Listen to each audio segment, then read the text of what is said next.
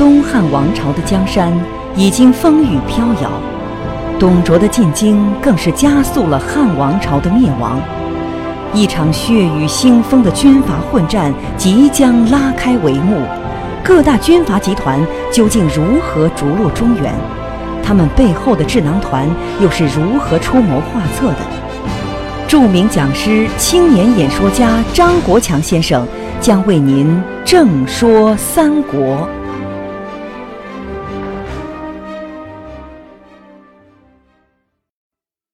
公元一百九十五年。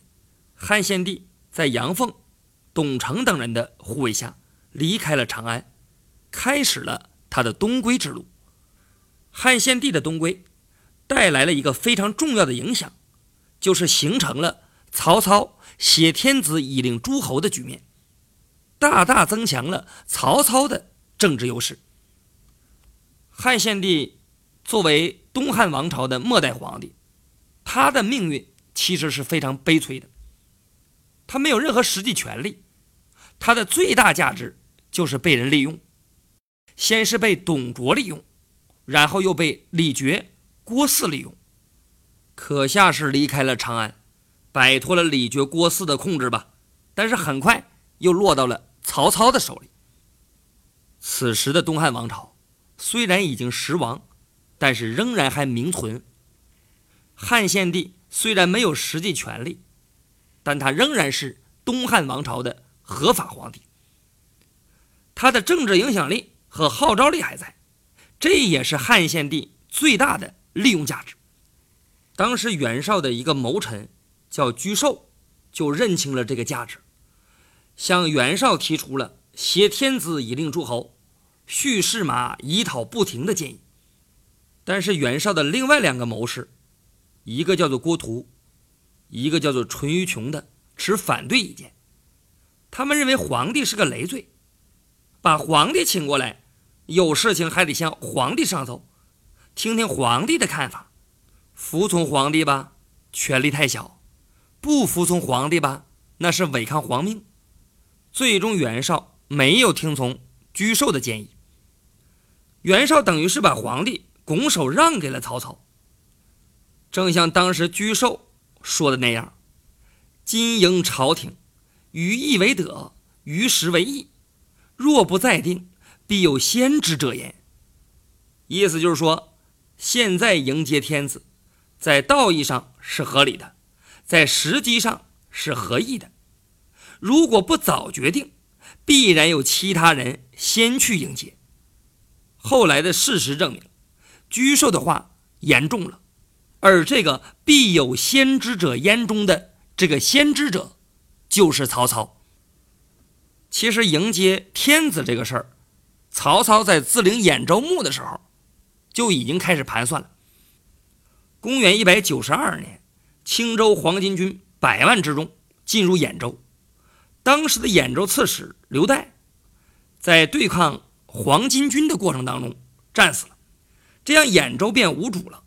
当时的冀北乡包信等人迎曹操为兖州牧，这个事情对曹操来讲意义非同小可，因为曹操从此不需要寄人篱下了，他有了自己的根据地了。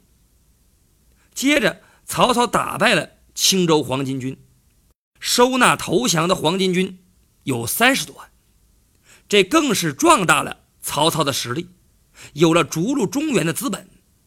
曹操在主持兖州政务的时候，任命毛玠为至宗从事。毛玠当时向曹操提出了一个非常重要的建议。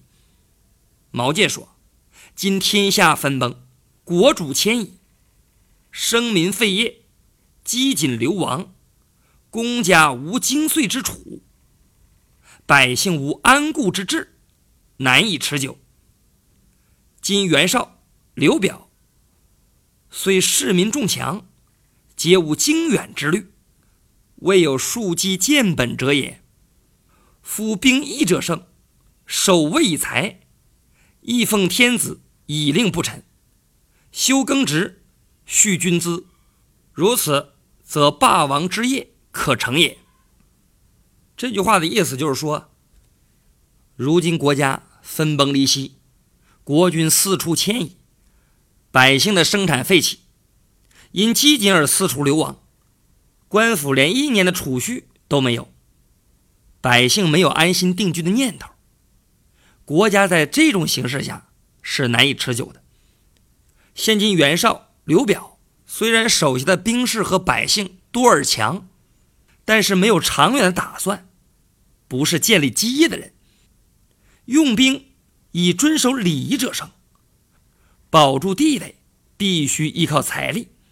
你应该尊奉天子，而向不守臣道的人发号施令，整顿农业耕作，储蓄军备物资。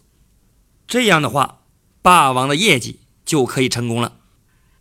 在这句话当中，毛玠分析了当时的形势，提出了奉天子以令不臣、休耕植、蓄军资的战略思想。曹操采纳了毛玠的建议。从这个时候开始，曹操开始派使者与皇帝建立了联系。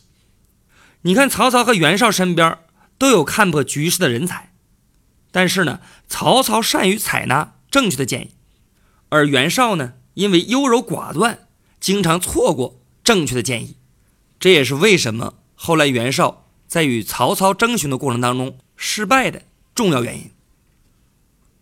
公元一百九十五年农历七月，汉献帝离开长安，经过长途跋涉，一路艰辛，经常是吃不好，睡不好。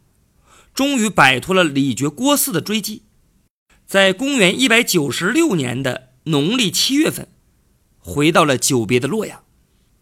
汉献帝从长安出发，到达洛阳，正好是用了一年的时间。洛阳的状况其实也非常差。我们知道，洛阳的宫殿早就被董卓当年给烧了，这个我们在前面也提到过。此时的皇帝仍然是吃不好、睡不好。据史料记载，当时的宫殿全部被烧光，街道荒芜。这些文武百官们只好拨开草丛，在断壁残垣间栖身。甚至尚书郎以下的官员要亲自采摘野果野菜，有的官员在这种情况之下就饿死在。断壁残垣之中了，就是在这种情况之下，护送皇帝东归的这些功臣们，却还在争权夺利。在护送汉朝东归的这些人当中，有一个叫做韩先的，他是在中途加入了护送的队伍，在对抗李傕郭汜的追击当中，确实是立下了功劳。但是韩先这个人居功自傲。为所欲为，董承对这个人就比较忧患，这是因为之前在护送功臣的内讧中，就发生过韩先攻打董承的事件。为了防范韩先，董承就密诏曹操出兵擒王。这正合了曹操的意了。曹操正打算怎么迎接汉献帝，结果密诏就来了。所以曹操接到这个密诏之后。二话没说，就带兵到了洛阳。曹操带兵进入洛阳，这还不能完全控制汉献帝，因为洛阳当时还不是曹操的势力范围。要想挟天子以令诸侯，或者按照毛玠的说法，奉天子以令不臣，必须把天子挟持到自己的统治范围内。公元一百九十六年农历八月，曹操根据计划。迅速将汉献帝挟持到许，东汉王朝的这位末代皇帝，终于是落在了曹操的手里了。从此，曹操挟天子征讨四方，正式开始了曹操的王霸之路。那么，这个时候，许昌就成为了政治的中心。袁绍这个时候开始后悔了，要求迁都鄄城。很显然，曹操是不可能同意的。我好不容易把皇帝接到许昌来了，你说要回去就要回去啊？所以一口气就回绝了。当时汉献帝任命曹操为大将军，袁绍为太尉。太尉这个职位在大将军之下，袁绍对此非常不满意，就不接受册封。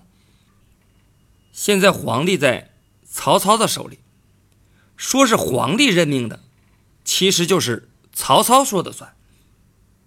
袁绍这个时候实力要比曹操强，而且在曹操的周边还有其他势力的威胁。你像东边有徐州的吕布，西边有南阳的张绣，南边有淮南的袁术。所以为了安慰袁绍，曹操采取了克制的态度，就把大将军的这个职位让给了袁绍，自己任司空。兼车骑将军，那个时候的官儿其实也不值钱了，只要有点实力的，占个地盘就可以自己封一个官儿。所以研究三国，你就会经常发现，谁谁占领了什么地方，自领了一个什么官儿。所谓的自领，就是没有经过中央的册封，自己给自己封的官儿。曹操就看清了这一点。你袁绍不是想当大将军吗？那就封你个大将军，反正皇帝在我手里就行了。曹操在控制皇帝这个政治筹码上，丝毫是不犹豫的。公元前两百年，已经是二十岁的汉献帝，不甘心成为傀儡皇帝，写下了《衣带诏》，令董承设法伏杀曹操。董承与。左将军刘备、长沙校尉种纪、将军吴子兰、王子服等人一起密谋，结果事情败露，董承等人都被曹操给诛杀，董承的女儿，也就是汉献帝的董贵人，也被绞杀。当时董贵人已经是怀有身孕的，刘备在事发之前。接受了曹操的命令，去讨伐袁术去了，所以逃过一劫。这就是著名的衣带诏案。这里边我们要说一下啊，这个衣带诏是否真实存在，很多学者对此表示怀疑，因为在《三国志》和《资治通鉴》当中，记载的是董承自称有诏，这个自称本身就是一个怀疑的态度。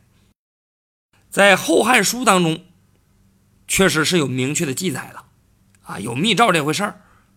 但是《后汉书》成书比较晚，我们知道，成书越晚，对真实性的把握就会越差。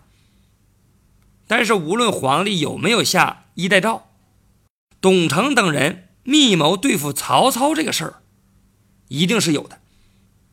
曹操也确实做了严肃的处理。衣带诏案之后，汉献帝的皇后福寿也很惧怕曹操，给父亲福完写信，要他仿效董承除掉曹操。但是福完一直没有轻举妄动。这件事在公元二百一十四年暴露了，这个时候福完已经去世了。结果福皇后被幽禁而死。他所生的两个皇子被毒杀，福完宗族一百多人也被杀掉了。